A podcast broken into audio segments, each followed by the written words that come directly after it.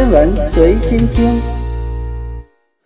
欢迎来到天文随心听。我们离太阳大约一点五亿千米，太阳光传播到地球上需要八点三分钟。在地球上，我们可以看到明媚的阳光，但太阳光不只照射到了地球，而且还散播到太阳系的各个地方，乃至遥远的宇宙。那么，太阳光能够照射到多远的地方呢？太阳诞生于四十六亿年前的太阳星云，这些星云主要来自于宇宙早期合成的氢和氦，还有很小的一部分来自于上一代大质量恒星的超新星爆发。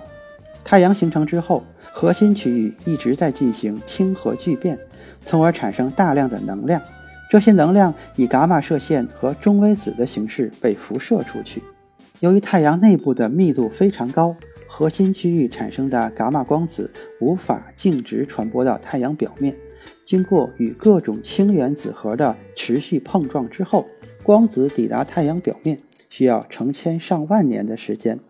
尽管直线距离只有大约三光秒，太阳光发射出去之后。它们会以光速在宇宙空间中传播，在距离太阳越远的地方，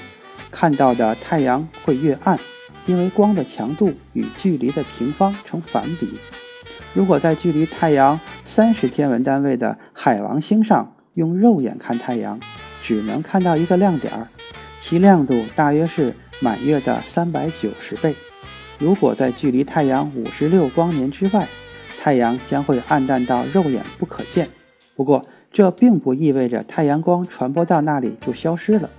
只是人的眼睛无法感知到很暗的光，但借助天文望远镜很容易就能看到太阳。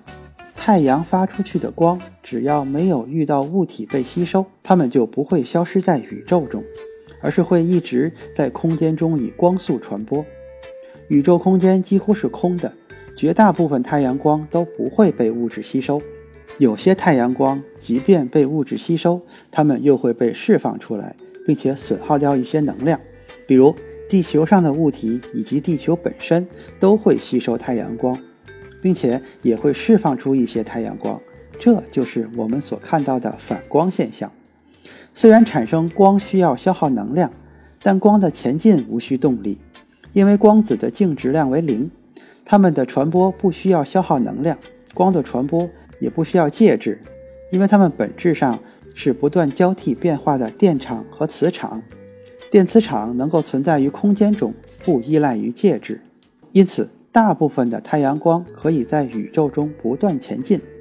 由于太阳在四十六亿年前诞生，所以最早的太阳光已经以光速传播了四十六亿光年。只是经过遥远距离的传播之后。太阳光的强度会极度的衰减，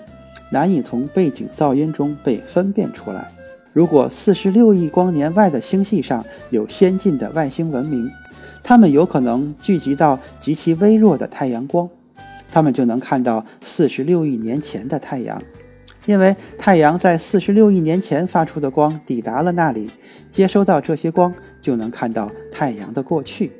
随着时间的推移，太阳光会继续在宇宙中传播。如果宇宙未来的时间是无限的，宇宙空间不会消失，那么太阳光的照射距离也将会是无限的。就目前看来，空间在超光速的膨胀，这意味着时间再多，太阳光也无法照射到宇宙中的每一个角落。由于光速是有限的，而且是一个常数。那么，能够照射到最远距离的光，就是宇宙中最古老的光。宇宙在一百三十八亿年前形成，但致密的早期宇宙并没有自由的光子，一直到宇宙诞生三十八万年后，自由光子才开始散播在宇宙中。如今，这些古老的光子已经在宇宙中传播了大约一百三十八亿光年，它们还能继续被探测到，只是因为空间的膨胀。使其变为肉眼不可见的微波，它们被称为宇宙微波背景辐射，